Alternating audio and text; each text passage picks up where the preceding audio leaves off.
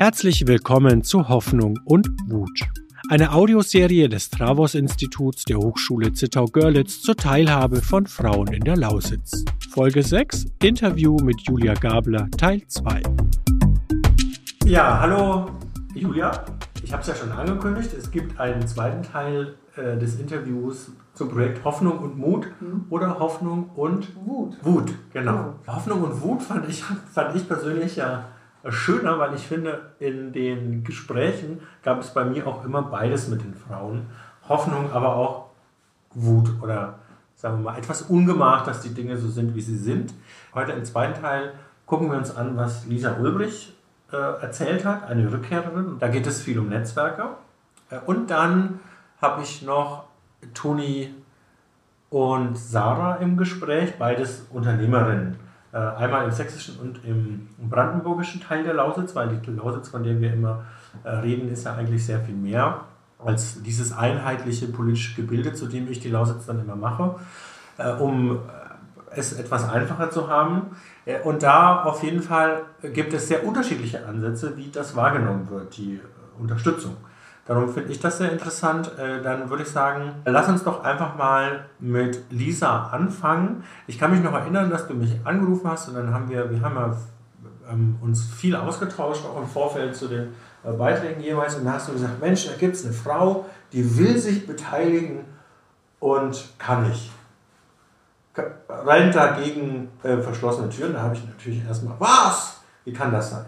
Wie kann das möglich sein, dass ein Mensch sich beteiligen will und es geht gar nicht.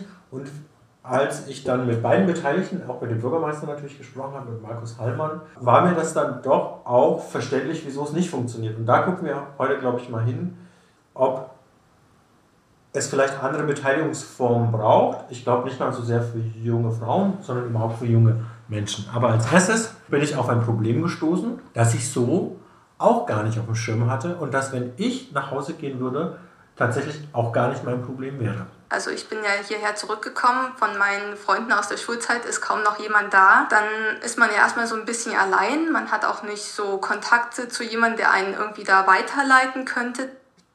Denkst du denn, das ist ein Problem der ostdeutschen Peripherie, dass sozusagen es einfach so viele WeggeherInnen gibt, mhm.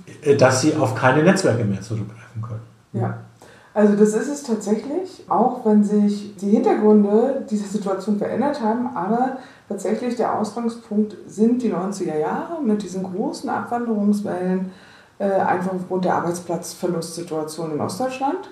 Und ähm, die Kollegen vom Institut für Länderkunde haben das auch sehr gut beforscht und haben das auch herausgefunden, dass sich das sozusagen der Diskurs über das Abwandern verselbstständigt hat. Mhm. Das heißt, auch Eltern, die sozusagen oder Personen, die in den äh, ostdeutschen ländlichen Räumen geblieben sind, haben ihren Kindern immer schon erzählt, wenn aus dir was wird, dann musst du weggehen. Ja? Und das heißt, es ist zum einen interessant und auch merkt man nochmal sozusagen, wie, wie traumatisch das sozusagen auch für Menschen jetzt in meinem Alter, ich bin 40, die also in den ländlichen Räumen hier leben geblieben sind und in den 90er Jahren teilweise dann als Schulkinder, 12, 13, 14, 15 Jahre alt, in ihre Schulklassen kamen und da die Hälfte nicht mehr da war. Und am nächsten Tag ist es nochmal dezimiert. Und das ging immer so weiter. Und das ist zum einen eine Abwanderungserfahrung, die wir hier haben. Und das andere ist eben die, dass selbst die, die geblieben sind, immer sagen, die Kinder müssen gehen, die wird nicht. Ne? Und deswegen entsteht genau das, was äh, Lisa auch erzählt, dass man hier vielleicht noch seine Schule, seinen Schulabschluss gemacht hat und dann aber kollektiv umgezogen ist. Und zwar auch sonst wohin. Also man ist nicht alles nur kollektiv nach Dresden, ne, sondern ist vielleicht ein Teil nach Dresden, aber ein Großteil eben auch äh, sonst wohin und äh, auch ins Ausland gegangen und so weiter. Sodass die Situation wie für Lisa, die ja noch sehr relativ jung ist, Mitte 20, das heißt, wenn du dich nach deinem Studium entscheidest, zurückzukehren, ist es anders wiederum als bei denjenigen Menschen, die heute 60 sind, die damals nämlich auch für ihre Ausbildung weggegangen sind, aber eben erwartet wurden, auch in der Rückkehr, weil sie hier den Beruf dann ausgeübt haben. Und das gibt es sozusagen für diese Generation von Lisa nicht mehr. Also die wird auch gar nicht mehr erwartet, weil man nichts mehr bieten kann. Genau. Hm, also das ist ja schon ein Unterschied wahrscheinlich zu vielen äh, westdeutschen äh, Regionen, wo einfach, also ich meine, auch da gibt es Regionen, wo man nicht mehr zurückgehen sollte. Mhm. Mhm. Aber es gibt ja auch viele Regionen, wo einfach klar ist, mhm. wenn du zurückkommst, dann wird es da im Umkreis von X mhm. etwas geben. Und dann haben wir darüber gesprochen, ja, okay, was braucht man denn dann eigentlich? Was, jetzt mal abgesehen davon von Effi Kraft, da kommen wir vielleicht später noch drauf, aber was hätte sie sich gewünscht? Mhm. Und dann hat sie gesagt, äh, für sie wäre es eigentlich toll gewesen, wenn sie im Internet so eine Art wie so eine Ehrenamtsbörse, eine Beteiligungsbörse finden würde. Gibt es das? Wenn nein, was rätst du denn dann jungen Frauen, was sollen sie machen, wenn sie zurückkommen äh, in die Lausitz? Also zum einen glaube ich, dass es mittlerweile tatsächlich auf dieser Beteiligungsebene und auch Plattformen gibt und Rückkehrertelefone, es gibt Rückkehrerinnen-Netzwerke, Comeback Elbe Elster, auch im brandenburgischen Teil. Also ich glaube, da ist einiges, einiges passiert und interessanterweise tatsächlich auch häufig sozusagen durch Frauen als Protagonistinnen entwickelt worden, weil sie nämlich genau die Situation kennen, die Lisa beschrieben hat und nicht wollen, dass es den zukünftigen Frauen oder auch jungen Menschen, die hierher kommen, genauso geht. Und trotzdem merkst du, dass eben die Fluktuation, also sozusagen die Intensität, wie lange du so ein Angebot aufrechterhalten kannst, einfach davon abhängt, wo du das eingebettet hast. Ne? Und ob du eben Partner wie die Arbeitsagentur dazu hast, die auch ein bisschen die Kosten dafür übernehmen. Das ist das rein als Ehrenamtsjob zu machen, sozusagen, ich sag, verknüpfe es schon gerade Ehrenamtsjob. Es ist nämlich eher wirklich eine Arbeit, die dahinter mhm. steckt. Ne? Und nicht mehr ein freiwilliges Ehrenamt, weil du verpflichtest dich auch, Erwartungen von Dritten ja dann im Prinzip bedienen zu können. Mhm. Und von daher glaube ich, äh, haben wir hier auch ein, einfach mittlerweile ist es nicht mehr nur so ein, so ein Ehrenamtsprojekt, was man mal machen kann, sondern das sind wirklich tatsächlich Dienstleistungsstrukturen, die entwickelt werden müssen. Und ich glaube, da ist auch schon einiges entstanden, auch im Bereich von Ehrenamtsbörsen, Ehrenamtsengagement und so weiter. Muss man wahrscheinlich tatsächlich ein bisschen googeln, weil flächenweit für die Lausitz wüsste ich jetzt auch nicht, aber ich wüsste, es gibt relativ viele Netzwerke, die zumindest Lausitz in ihrer Überschrift haben, über die man dann auch wieder weitergeleitet wird. Das ist ja tatsächlich so ein Phänomen in ländlichen Regionen. Du musst halt einen kennen, der dann jemanden kennt, der den kennt, den du brauchst. So. Und das wird auch nicht anders werden, weil diese verdichtete Nachfrage, wie das in Metropolen zum Beispiel der Fall ist, die damit natürlich auch was ökonomisch stabilisieren oder auch das Milieu groß genug machen, was das nachfragt, die hast du hier halt so nicht. Und du hast immer Frequenzen, an denen auch Rückkehrströme kommen und dann hast du wieder Monate, da ist es ruhig und was machst du eigentlich in der Zeit? Also das ist eine andere Funktionslogik sozusagen auch von Nachfrage und eben solchen Kontaktmöglichkeiten. Aber ich denke, äh, Lisa hat ja schon alles richtig gemacht. Bei so lange hat es dann auch nicht gedauert, bis sie, glaube ich, Netzwerke getroffen hat, an denen sie dann auch das Gefühl hatte, oh, hier passiert irgendwas und hier merke ich, hier wird mir weitergeholfen oder hier kann ich mir eigentlich selber weiterhelfen, weil das ist ja auch irgendwie mal so die Idee, die Leute eigentlich auch dabei haben, selber aktiv darin sein zu können. Genau, und sie hat ja dann äh, ähm, durch den Bürgermeister Markus Hallmann aus Mittelherbigsdorf ja zum Netzwerk Kraft gefunden, weil er ja erstmal äh, nicht so viel machen äh, konnte. Bevor wir zu Markus Hallmann kommen, würde ich gerne noch einmal etwas anspielen, was wir schon aus der Umfrage kennen, weil äh, auch Lisa hatte nämlich das Problem mit den Arbeitszeiten, überhaupt mit ihren Zeiten.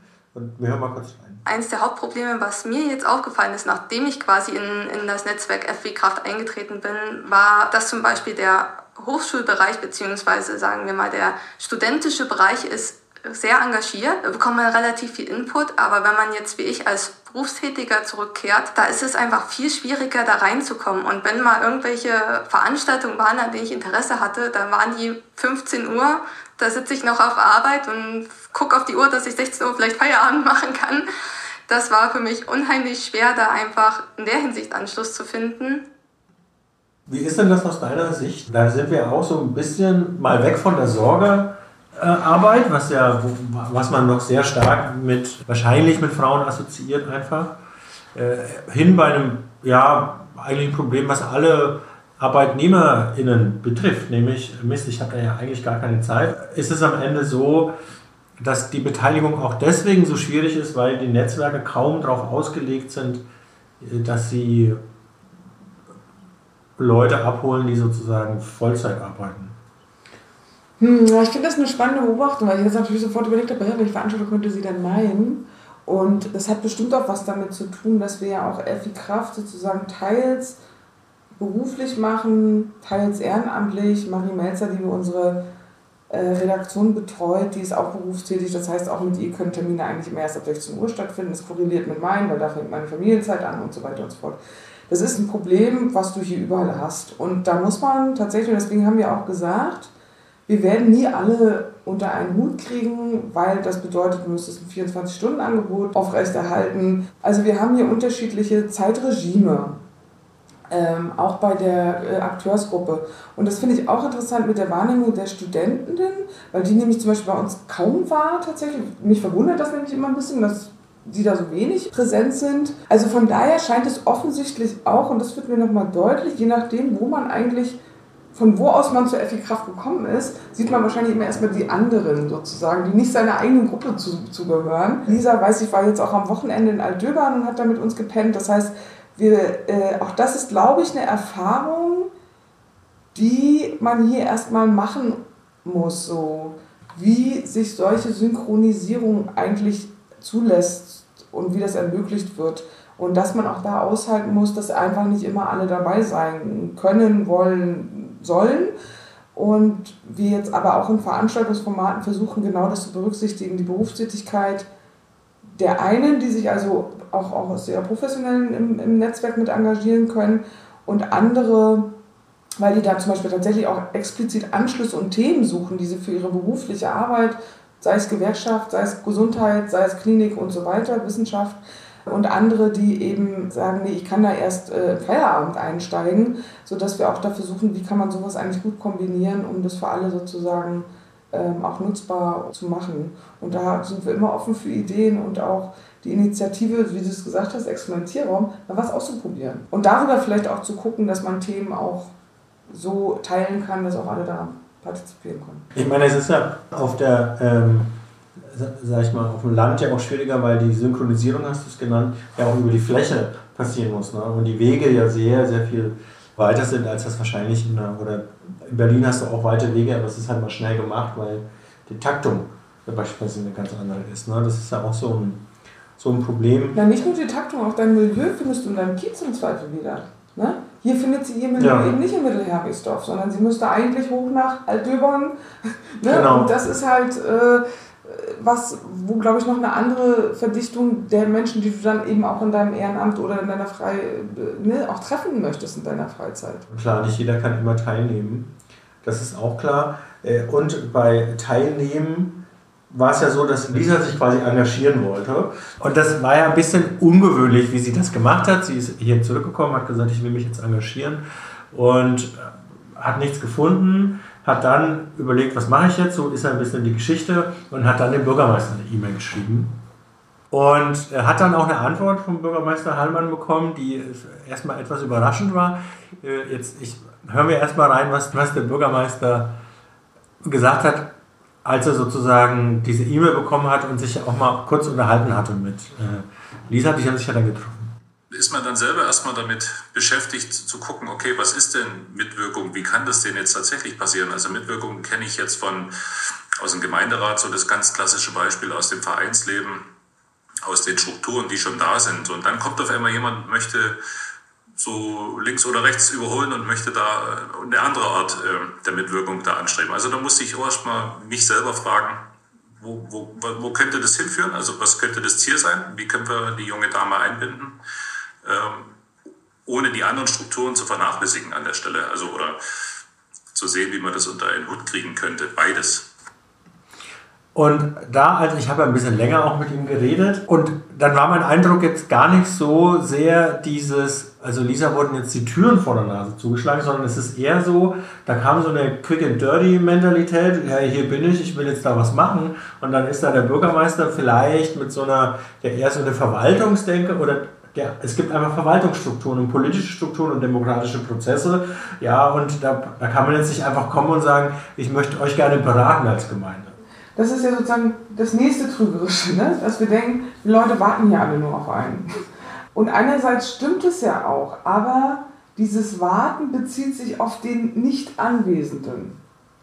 Sobald diese Menschen sozusagen dann da sind, entsteht die Irritation, weil die dann was Konkretes wollen und auch denken, dass sie sich mit was Konkretem hier andocken können, wo genau dieser Abgleich zwischen den Erwartungen übereinander und den Realitäten zueinander stattfinden muss.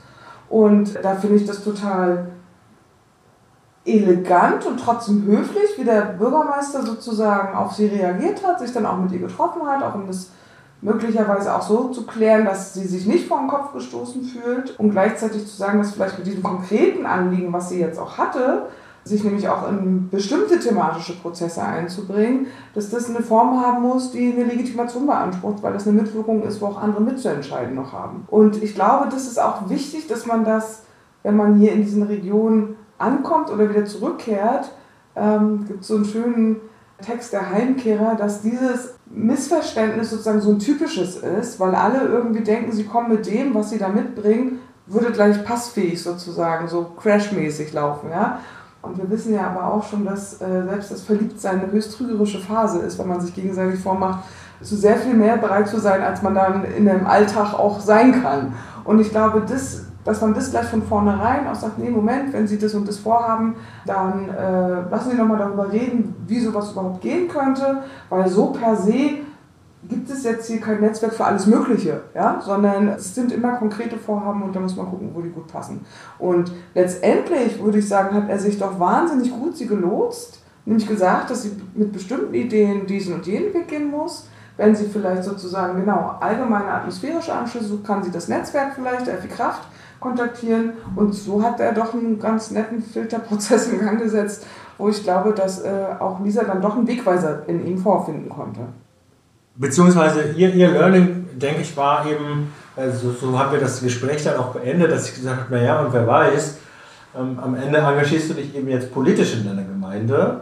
Und dann hat sie gesagt, ja, sie denkt auch drüber nach und dafür zum Beispiel hilft jetzt wieder das Netzwerk FI Kraft, weil sie erstmal, wobei ich das äh, jetzt auch gleich zu, mal kurz zur Diskussion stelle, weil sie jetzt erstmal lernen möchte bei FW Kraft, wie funktioniert eigentlich politische Teilhabe. Und da habe ich mir gleich wieder gedacht, würde das jetzt ein Mann auch machen? Also würde der jetzt sagen, ah, jetzt informiere ich mich erstmal ganz lange in meinem Netzwerk oder würde der einfach sagen, hm, okay, na dann mache ich jetzt Politik und lass mich aufstellen.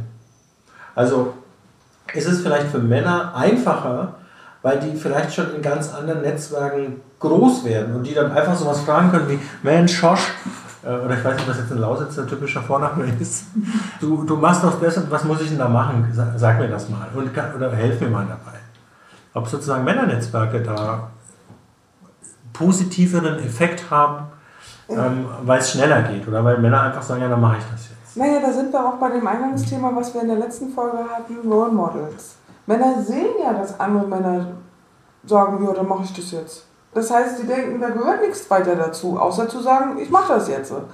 Während Frauen sozusagen nicht so viele Frauen kennen, die sagen, ja, mach jetzt einfach, sondern sagen, naja, ich muss jetzt erstmal den Kurs besuchen zur Rhetorik in politischen Verhandlungssituationen und so weiter und so fort. Die besuchen sie allerdings, weil sie den Eindruck haben, wenn sie sagen, mach jetzt mal einfach, ständig einen von Latz geknallt kriegen oder eben den Eindruck haben, dass sie mit dem, was sie vorbringen, zumindest nicht wirkungsvoll das Ziel erreichen, was sie möglicherweise erreichen wollen. Oder dass sie auch mit expliziten Anstrengungen, auch in Führungsetagen und so weiter, was ja nicht immer nur ist, du bist Führung oder nicht, sondern es gibt ja viele Ebenen dazwischen, merken, dass da immer wieder ihre Vorhaben sozusagen nicht im Programm sozusagen der nächsten Entwicklungsstufe sozusagen auftauchen und dann irgendwann auch was ist denn das jetzt hier eigentlich? Und vielleicht hat ja auch der Bürgermeister, hatte Lisa jetzt den Eindruck, okay, sie hat irgendwas nicht richtig gemacht oder offensichtlich nicht richtig verstanden, dass das, was sie machen muss, erstmal einen langen politischen Bildungsprozess braucht. Wer weiß, womit er sie jetzt sozusagen auf den Übungspfad gelockt hat äh, oder sie das eben so wahrgenommen hat. Mhm. Ne? Aber das sind schon, glaube ich, eben, und das meine ich, das sind, glaube ich, wiederum geschlechtstypische Interpretationsmuster. Ja? Aber Vielleicht hätte er auch zu einem Mann gesagt, oh Mann, willst du was? Ich nehme Sie nächstes Mal zur Gemeindesitzung mit, da stellen Sie das Projekt vor und dann ziehen wir das durch. Ja? Das hätte auch eine Variante sein können und ich würde sagen, aus den Erkenntnissen, die wir hier gesammelt haben, wäre es nicht ganz untypisch, wobei ich auch viele Männer kenne, die sagen, so ist es uns überhaupt nicht gegangen. Vielleicht auch, weil sie deutlich stärker auch mittlerweile andere sozusagen kulturelle Codes spielen. Äh, aber wir wissen auch, das äh, hatten wir schon über die Rückkehrer gesprochen, auch in der, in der letzten Folge, dass deutlich mehr Männer zum Beispiel gibt, die zurückkehren, mhm. äh, weil die einfacher tatsächlich auf ihre auch aus, also bildungsadäquaten Berufspositionen mhm. kommen. Mhm. Weil ich glaube, dieser Effekt ne, dessen, ach kommen Sie ja mal, schön, dass Sie wieder da sind, wir zeigen Ihnen mal, wie es geht, ja. deutlich ja. besser kulturell sozusagen eingeübt ist, äh, als sozusagen der Frau, die sagt, hey, ich bin wieder da, ich will was machen.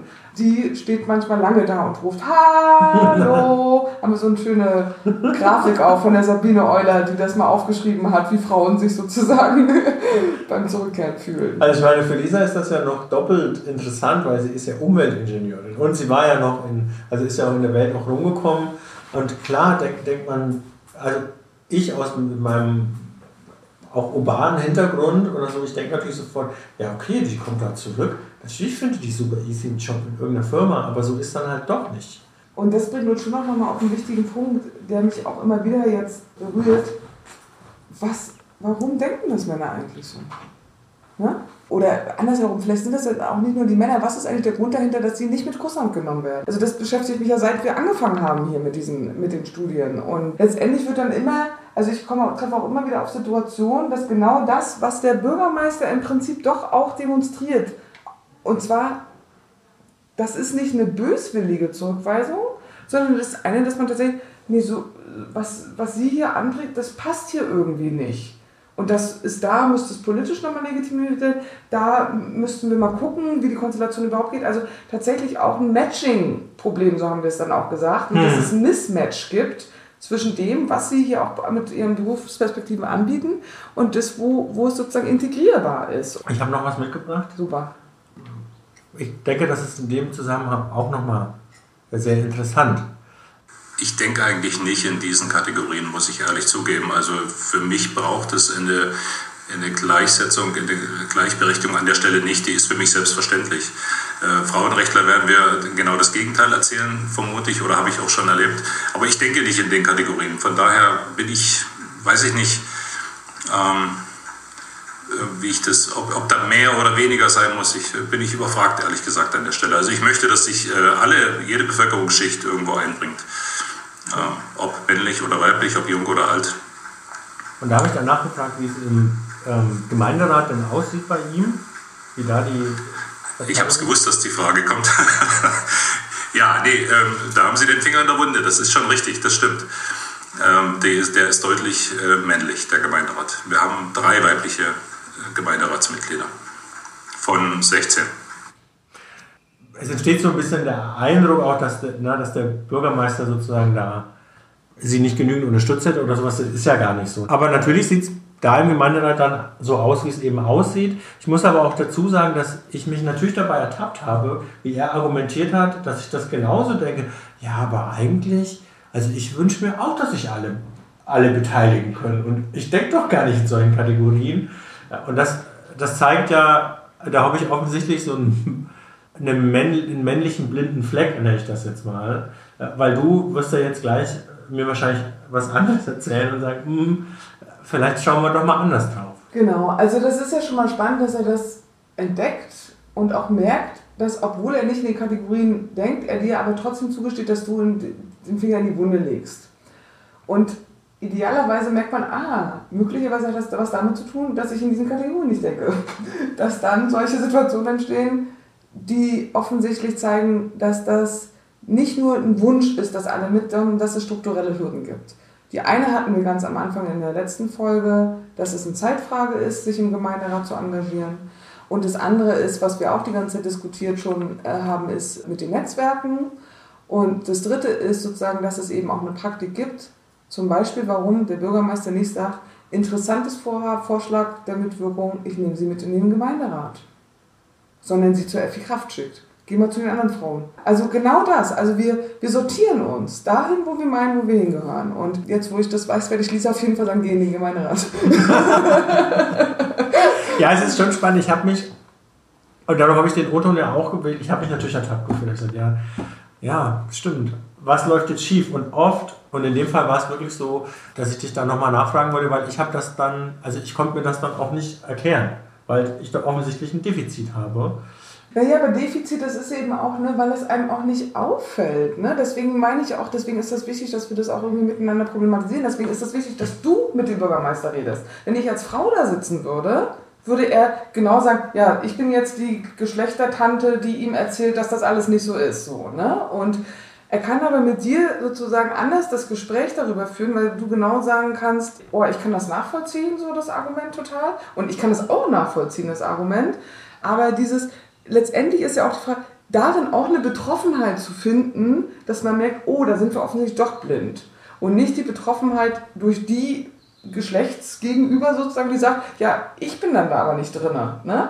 Äh, wo du dich immer rechtfertigen musst, wo du dich immer sozusagen dann auch, ne, ich denke aber in sowas nicht und ich praktiziere hier keinen willentlichen Ausschluss. Nee, wollte ich auch überhaupt nicht unterstellen, aber er ist mir sofort erklärungsbedürftig.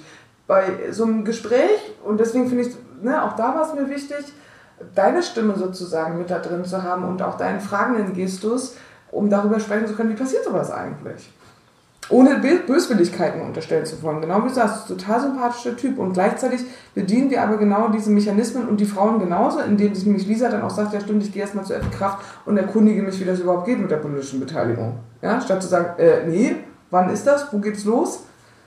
Und so ja. lassen wir uns genau da hinstellen, wo wir dann sind, um dann zu beklagen, dass wir da sind, wo wir sind. Wenn ich sozusagen mir schon denke, naja, aber ich denke ja gar nicht in so Kategorien, komme ich ja auch gar nicht auf die Idee, mir zu denken, okay, da ist eine Frau, die will sich beteiligen, die nehme ich mit. Weil es für mich ja gar nicht existiert. Ich habe ja das Problem überhaupt nicht. Das leuchtet sozusagen äh, durchaus ein, dass es da strukturelle ähm, Herausforderungen gibt, die wir meistern müssen. Und idealerweise ja. müsste er parallel die Erfahrung haben, da kommt ein junger Mann, sagt dasselbe und er beobachtet sich dabei, mhm. wie er sagt, komm, ich nehme sie mal mit in meine Rat. Genau, ja. Ne? Weil genau das und wie das passiert und das ist, das ist, bleibt nach wie vor auch echt ein spannendes Ding, an dem wir unsere eigene Involvierung in diese Strukturen, die wir eigentlich versuchen zu verändern und oder eben nicht zu bedienen und so weiter, wie wir davon teil sind. Ja. Kommen wir zum Schluss. Oh, so schnell. ja, naja, der Schluss dauert ja noch mal ein bisschen. Wir haben einen langen Schluss vorbereitet. Okay. Äh, was ich noch spannend fand, äh, wir haben gar nicht die Zeit, das noch auszudiskutieren. Aber äh, Lisa hat noch gesagt, dass sie in der Lausitz äh, viel weniger verdient als ihre Freundinnen und Kolleginnen irgendwo anders. Also quasi das Equal Pay Gap wird ja sowieso also überall diskutiert, nicht nur in der Lausitz. Ähm, da habe ich mich natürlich schon nochmal gefragt, ob das halt in der Lausitz auch Grund, aufgrund auch einer eher männlich orientierten Struktur vielleicht sogar noch schlimmer ist. Ne? Nee, das hat eher was mit der allgemeinen Bezahlsituation zu tun, dass du nur wenig große Unternehmen hast, die tarifgebundene äh, tarifgebundene Löhne zahlen und das hat nicht was mit dem Gender Pay Gap zu tun. Ah ja. Der ist hier sogar besonders geringer als im bundesweiten Durchschnitt. Ja, das ist doch mal mhm. Lausitz. Genau. Also Super. alle verdienen gleich genau. Scheiße. Ja, aber das ist ja was. so. Am Schluss habe ich ja gesagt, habe ich Toni und Sarah getroffen. Toni kommt aus dem äh, sächsischen Teil, äh, Sarah aus dem brandenburgischen Teil. Beide sind Unternehmerinnen. Sarah hat ein Modelabel, bei dem sie sozusagen ähm, Spree weil typische Motive aufgreift und modernisiert. Wurlavi, das ist auch ein sehr schöner Name. Das sind, ähm, wenn ich mich richtig entsinne, Frauen, Waldgeister, irgendwie sowas in die Richtung. Und die beiden haben sich eben unterhalten, wie, ähm, da ging es einmal um Heimat, der Heimatbegriff so ein bisschen, aber auch um Unternehmertum, wie das in beiden Regionen ist. Das fand ich dann nochmal ganz spannend, weil wir natürlich auch den Aspekt irgendwie Förderung, wie werden Frauen gefördert, wie werden Frauen können, wie können sie sich beteiligen, auch am Wirtschaftsleben sozusagen. Und da hat Sarah eine sehr eigene, starke Meinung, also eine sehr klare Meinung. Und ja, die hören wir uns mal an. Ich glaube, dass jeder seines eigenes Glückes Schmied ist und sich auf den Arsch setzen muss und was tun muss. Und ähm, es ist nun mal so, äh, wie soll ich denn das ausdrücken? Also ich hatte damals das Gefühl, und das hat jetzt noch nicht mal unbedingt was mit dem Strukturwandel zu tun, das ist ja jetzt alles erst ins Rollen gekommen durch die Fördergelder, die da fließen, wegen dem Kohleausstieg.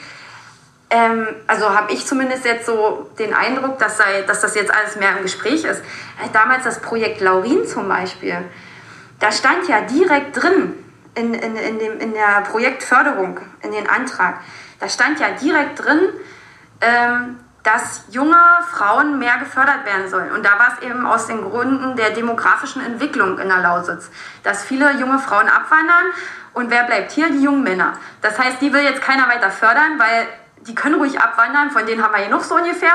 Also das, das stand da so drin. Ich dachte, das gibt's doch ja nicht. Und äh, die jungen Frauen sollen gefälligst hier bleiben, deswegen fördern wir die besonders. So, da, da habe ich gedacht, so, das gibt's doch gar nicht. Ich habe das gelesen und habe gedacht, okay, wärst du jetzt ein Mann gewesen, hättest du die Förderung vielleicht gar nicht gekriegt. Oder wärst du für das Projekt nicht vorgeschlagen worden. So, das ist halt so dieses, so, äh, wo ich mir sage, ja, Gleichberechtigung, Gleichstellung, also hier im Osten, und das sage ich einfach so, es ist zwar schon 30 Jahre her, die Wende, aber trotzdem sind wir Frauen hier im Osten echt noch besser aufgestellt. Ich will nicht wissen, was ich in meiner Situation mit dem ganzen Aufbau des Unternehmens, was ich, sag ich mal, in Trier erlebt hätte oder so. Ne? Also ganz andere Seite. oder, oder, oder. Also ich finde, das sind auch wieder äh, viele Punkte. Eine hat äh, dabei, einige haben wir schon diskutiert. Was ich sehr spannend fand, ist, dass das Problem mit so Förderung und Beteiligung ja offensichtlich auch ist, man wird gefördert, weil man Frau ist und nicht kompetent. Und das führt ja dazu, oder sagen wir mal, da kann ich verstehen, dass bestimmte Leute sagen, ja, oder dass dann so ein Eindruck auch schnell entsteht, äh, oder so ein Narrativ, na, die, die kriegen ja das nur, weil sie Frauen sind. Und sofort wird ihnen dann automatisch natürlich auch irgendwie die Kompetenz ab, äh. Und dann entsteht ja so ein ganz blödes Narrativ. Die können ja nichts. Und das, das bedient ja eigentlich wieder ein ganz altes Narrativ. Ja, das sind halt die Frauen. Ja, das ist, genau, das ist ja die Diskussion, die wir über die Quote auch führen. Ne? Und ähm, interessanterweise haben, darf ich mal kurz einen anderen Podcast, äh, Hör mal Lausitz, featuren hier, haben nämlich Johannes Stemmler und Viktoria Du für uns eine Auswertung gemacht und haben den Mitmachfonds. Das sind so ein niedrigschwelliger Projektinitiative des Freistaats Sachsen und haben den auch analysiert mit Blick auf, wer wird da eigentlich wie gefördert. Da gibt es keine Geschlechterquote. Und was aber auffällig war, dass die Projekte, die Bürgermeisterinnen eingereicht haben, fast, also, also komplett nicht gefördert worden sind.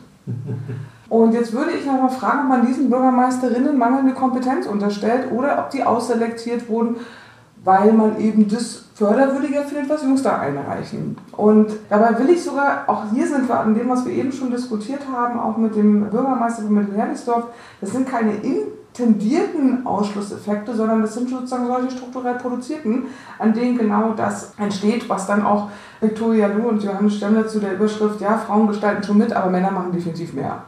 Und das ist auch die Idee, Förderprogramme zu entwickeln, die explizit Frauen adressieren, um zu sagen, nee, wir geben das Geld zu Frauen. Und wir gucken dann, und da gibt es ja einen Range, weil es ein Wettbewerb ist, auch unter Frauen sozusagen, die da Projekte einreichen. Und da kommen auch Frauen nicht weiter. Ne? Also wir haben trotzdem eine Wettbewerbssituation und nicht eine, äh, ach, eure Kompetenzen wollen wir gar nicht wissen, ihr kriegt das Geld einfach so, sondern auch da äh, muss man sich sozusagen auch darstellen und beweisen mit seiner Idee auch durchsetzen. Ich kenne das Argument aber natürlich total gut. Mir ist es langsam, ich verstehe das total, das spricht ja für Sarahs Unternehmerinnengeist, ja, die setzt sich da durch und macht das und tut es. Und es gibt aber auch Unternehmenstypinnen, die nicht so ganz massiv sich da vielleicht auch in solchen Kulissen durchsetzen und die sehr davon profitieren. Und das war zum Beispiel die ehemalige Vorzeigeunternehmerin Ulrike äh, Neumann aus Oppach, die dort ein Regionalentwicklungsbüro hat und tatsächlich davon profitiert hat, dass sie diese Entwicklungsprogramme für Frauen, Unternehmerinnen im ländlichen äh, Raum gibt. Und sie sagt, das brauchen wir weiter, weil man damit auch in Schulen gehen kann, auch Frauen explizit sagen kann, guck mal, es gibt ja auch eine Ausschreibung, da müsst ihr jetzt nicht mit den technischen Innovationen eurer Kollegin oder männlichen, sondern auch ein bisschen diesen Pfad zu verlassen und das ist, glaube ich, das andere. Wir machen darüber eine Exklusivitätsschiene, ja, aber das, was dabei rumkommt, wird sozusagen immer Teil unserer gesellschaftlichen Bauweise werden dann. Ne? Also ist einfach Teil unserer gesellschaftlichen Realität. Und ich glaube, das hilft es schon zu akzeptieren. Und wenn wir das dann irgendwann mal nicht mehr bräuchten, dann erleben wir vielleicht auch, wie an solchen Ausschreibungen und solchen Förderstrukturen Frauen genauso beteiligt sind und sich auch durchsetzen können, wie das Männer auch haben. Und das haben wir in allen Branchen. Mich würde nochmal interessieren, weil da hatten wir ja sozusagen den brandenburgischen Teil, also dieses Jahr, da werden Frauen äh, gefördert und ich hatte in einem Gespräch auch mit Sarah nie das Gefühl, dass sie irgendwie, also man hört das ja, ne, die ist auch punkig äh, unterwegs und sagt so, nee, also ich habe das Gefühl, ich muss mich A hinsetzen und B, wenn ich was will, dann hole ich mir das auch. Das sagt sie auch. Sie ist auch so eine Type einfach. Mhm. Ne? Und klar gibt es da auch unterschiedliche Typen. Aber ich hatte nicht das Gefühl, dass sie das, oder sagen wir, am Ende dachte ich, Mensch, Brandenburg macht alles richtig. Äh, und in Sachsen sieht das schon wieder ein bisschen anders aus, äh, vor allem auch wenn man Toni zuhört. Also bei uns zum Beispiel, Frauen werden nicht so gefördert. Frauen, da hast du ganz schlechte Karten. Also ähm, ich sag mal so, das eine ist ja die Öffentlichkeit, die Arbeit, die ich mache, aber ich habe ja auch noch eine andere Richtung, in der ich ähm, mich einsetze. Und das ist zum Beispiel eine richtige Männerdomäne. Und dann komme ich da jetzt an als Frau. Nee, das mache ich mit Absicht nicht. Ähm, und dann stehst du nämlich dann da und äh, wirst nicht ernst genommen. Weil ich bin erst Anfang 20, ich bin blond, ich bin blauäugig und ich bin ein, bin ein Mädchen, so, ne?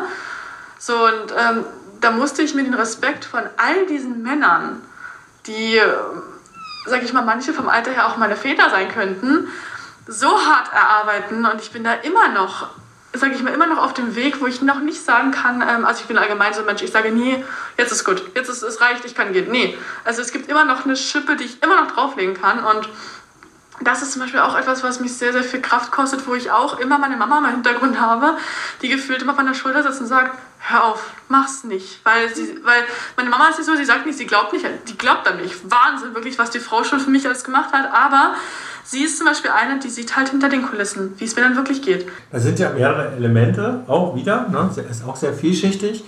Aber zum einen jetzt erstmal, das wird ja gerne gemacht, man haut ja so gerne auf Sachsen rum. Aber ist es denn so schlimm in Sachsen? Naja, Elfie Krafter sind in Sachsen geboren. Ne? Deswegen würde ich sagen, ist es zweierlei. Ist es einerseits, es sehr schlimm ist.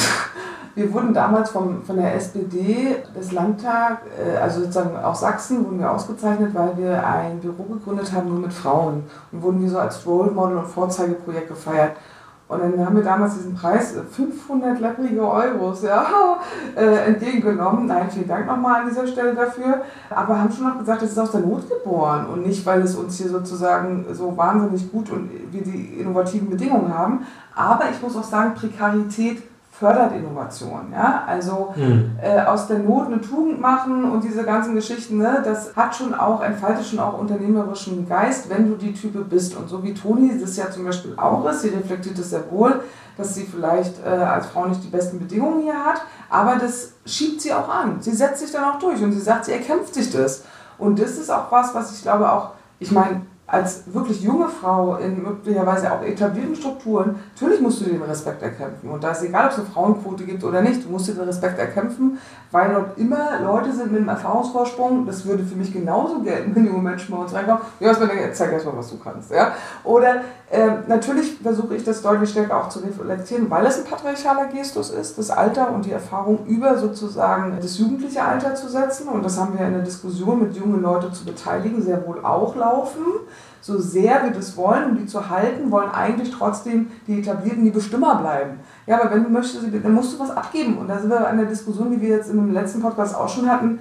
Du musst deine Privilegien sozusagen ein Stück weit loslassen. Das bedeutet aber nicht, dass du sie verlierst.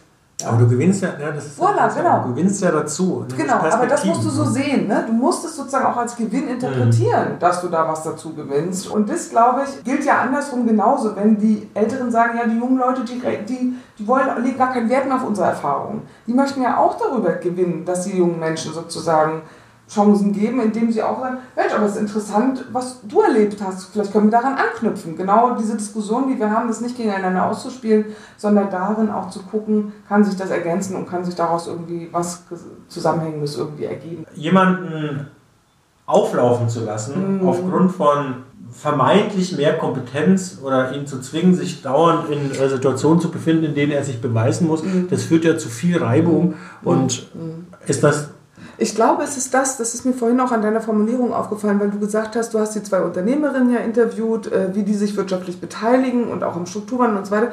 Ich glaube, wir haben immer die Idee, dass Frauen sozusagen in ein bestimmtes System mit reinkommen ne? und da die Hürden nehmen müssen, weil sie eben ausgegrenzt sonst sind.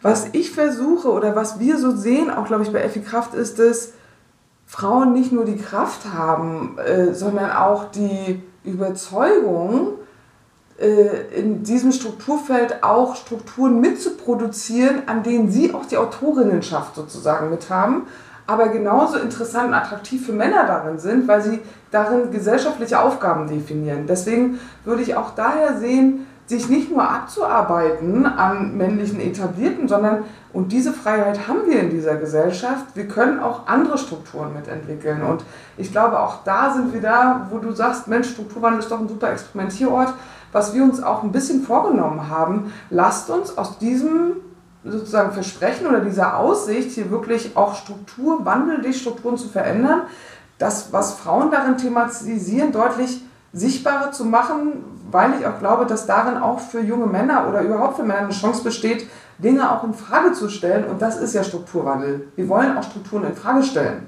Und dafür ist es, glaube ich, eine gute Gelegenheit und auch ein Anlass, auf Frauen explizit dazu einzuladen. Was stellt ihr denn eigentlich in Frage? Und hättet ihr eine Idee, wie es anders werden könnte? Auch nicht gleich zu erwarten, kommt in der Lösung, ja, sondern lasst uns mal darüber reden. Interessant, dass ihr das so beobachtet und das vielleicht, was du auch mitgenommen hast aus deinen Interviewpassagen oder aus deinen Interviewerfahrungen, da sind Dinge, so habe ich da noch nie drauf geguckt. Und diese Erfahrung machen wir öfter mit dem, dass wir Frauen erzählen lassen, dass wir erzählen, wie ist es für uns und dann tatsächlich, ob Abgeordnete in den Landtagen oder aber auch Führungskräfte oder eben auch Lena sagt, dabei ist mir auf einmal was aufgefallen, das war mir vorher noch gar nicht klar und damit unser aller Möglichkeitsfeld eigentlich zu erweitern und vielleicht auch für alle, dass da was bei rumkommt.